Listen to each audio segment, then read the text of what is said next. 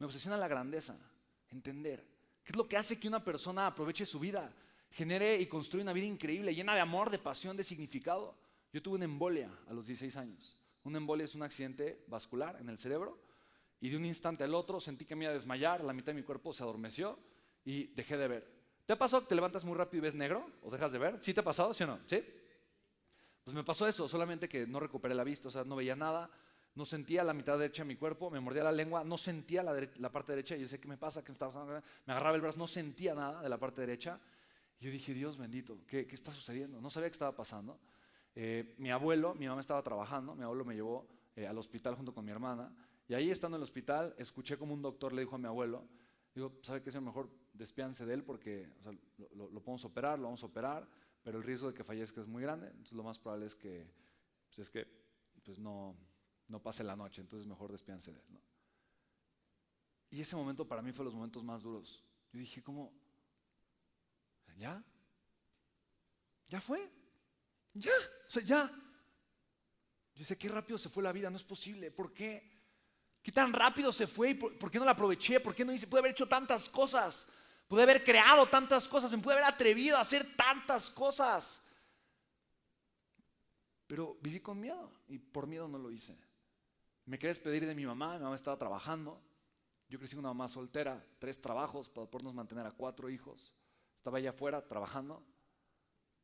Y yo quería despedirme de ella, quería darle las gracias, que la, última vez que he hablado con ella nos habíamos medio peleado, entonces imagínate. Traía la culpa. Y yo desperté de la embolia, desperté pues, prácticamente ciego, sin poder ver casi nada. Y actualmente yo aquí no veo mi mano, aquí sí la veo, aquí no la veo, aquí sí la veo, aquí no la veo. No, ¿cómo que no ves? ¿Ves negro? ¿Ves un hueco? ¿No? ¿Sabes lo de aquí pegadito con la de acá? no, simplemente pues, no veo, no, veo. Es como tú si vas tomando al frente, me tomando al frente, la que tú quieras, ¿no? Llévala al frente, llévala al frente, ¿eh? Ahora llévala atrás, ¿no? Ahora llévala al frente, ¿no? Ahora llévala atrás, ¿no? ¿Atrás qué ves? ¿Ves negro? Simplemente, no, pues no ves, ¿no? ¿no? Simplemente no ves, ¿estamos de acuerdo? Entonces, yo, para que creo de las cosas más bonitas que me ha pasado en la vida fue eso. Fue intercambiar un poquito de mi campo visual por visión de vida.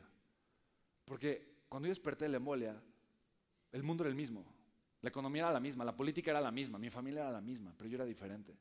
Sí, estaba medio ciego, pero por primera vez me di cuenta que la vida es un instante. Por primera vez me atreví a vivir, por primera vez me atreví a darme cuenta que detrás de la voz del miedo había algo más grande.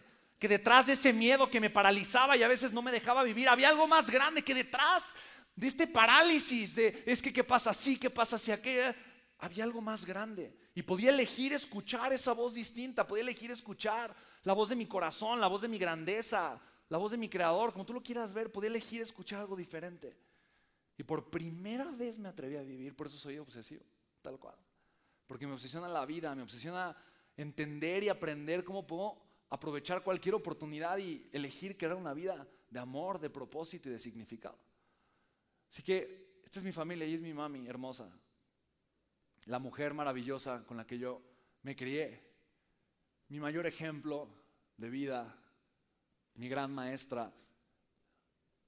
En esta foto, ¿cómo la ves a ella? ¿Qué? Me encanta. Cansada, feliz, triste, contenta. Es como, está triste, feliz, ¿no? Cansada, alegre. Es interesante, es como la Mona Lisa, ¿no? Pero sí, mi mamá tenía tres trabajos y por muchos años, por más de 30 años, tuvo tres trabajos para mantenernos a los cuatro. Y en las mañanas ella trabajaba en una guardería, cuidando niños y dando clases de estimulación temprana a chiquitos, recién nacidos.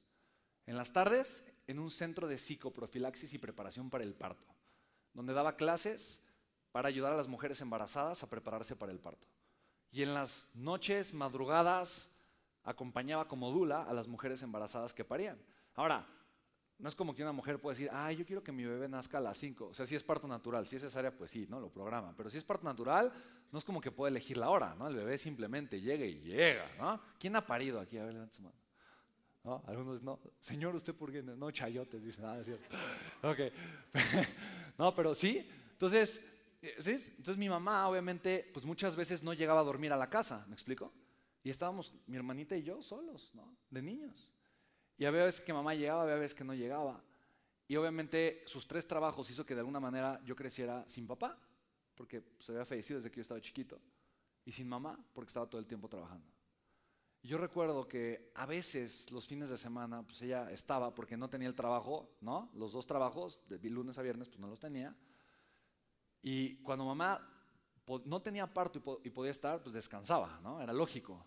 Y la regla era, no despierten a mamá. Eso es lo que mis hermanos mayores, hijos del primer matrimonio de mi mamá, nos decían, Renato y Nari. No despiertan, no, despertar a mi mamá era la muerte, la muerte. La uy, no, uy, no, si la despertamos era lo más terrible que podemos hacer.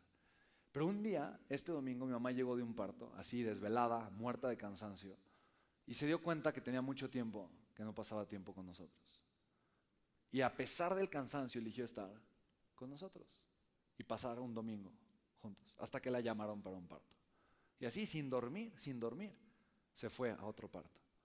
Y yo le decía, mami, no te vayas, por favor no te vayas. Llorando, le decía, no te vayas. Me decía, mi amor, no soy millonaria. Si yo fuera millonaria yo podría quedarme, pero como no lo soy, tengo que irme a trabajar. Ese fue el momento en el que yo dije, ah, de grande voy a ser millonario para que mi mamá no tenga que ir a trabajar. Nótese que yo no tenía idea lo que era ser millonaria. No, tenía idea. Si para mí eso era malabarar en las esquinas, ah, yo quería eso. Y yo le decía a mi hermano, mi hijo, ¿cómo le hago para ser millonario? Me decía, no sé chico, pero cuando sepas dime. Hoy que le digo no me hace caso, pero bueno.